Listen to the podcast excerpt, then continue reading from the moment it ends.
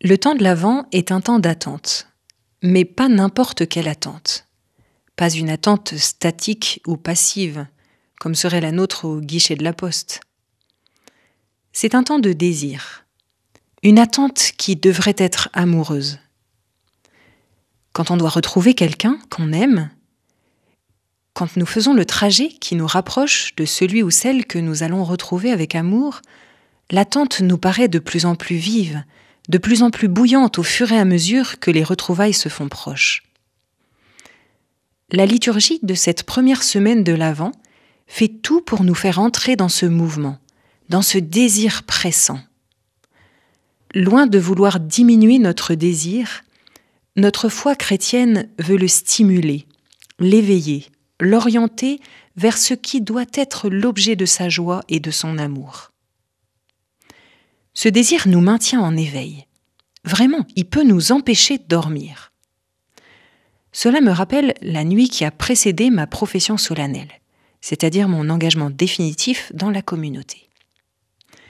J'étais tellement heureuse que j'étais incapable de trouver le sommeil. J'avais trop hâte.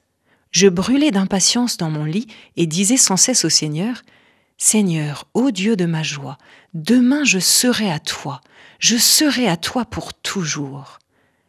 Et je regardais les minutes passées sans pouvoir m'assoupir, sans pouvoir mettre de côté ce désir.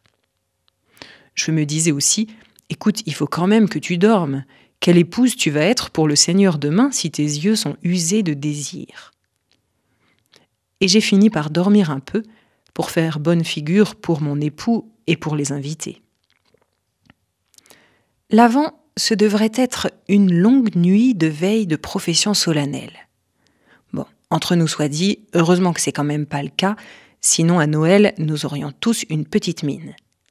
Mais même si nous dormons un peu, il faudrait que sur le plan spirituel, sur le plan de notre âme, l'avant soit un vrai temps d'attente, de désir amoureux.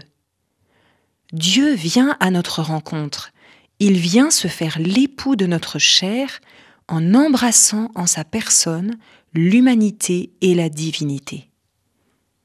Devant un tel mystère, devant une telle grâce, une telle proximité de Dieu, nous devrions être toujours en éveil. En éveil pour être prêts, vigilants pour l'accueillir, réveillés parce que trop amoureux, trop heureux pour pouvoir dormir.